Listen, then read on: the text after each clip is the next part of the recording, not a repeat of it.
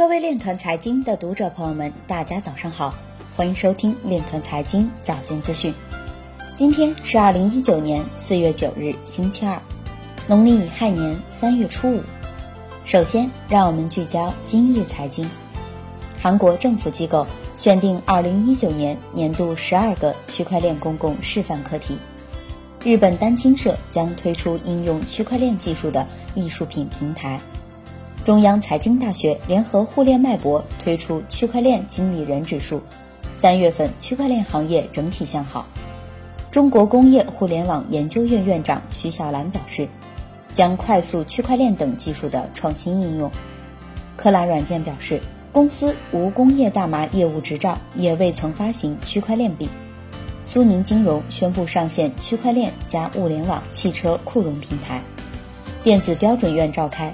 信息技术区块链和分布式账本技术参考架构国家标准编写会，国际可再生能源署报告介绍区块链在电力领域的五种应用。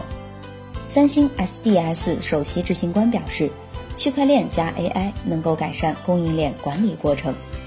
财经评论家穆开伟表示，可依托区块链等技术实行过程监管、功能监管。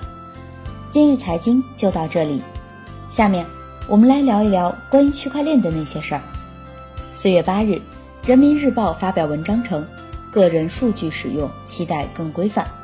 文章指出，近日，国家互联网信息办公室发布了第一批境内区块链信息服务备案清单，涉及金融、物流、通信、农业、教育等行业的一百六十四家企业，可见管理部门开始摸底市场主体情况。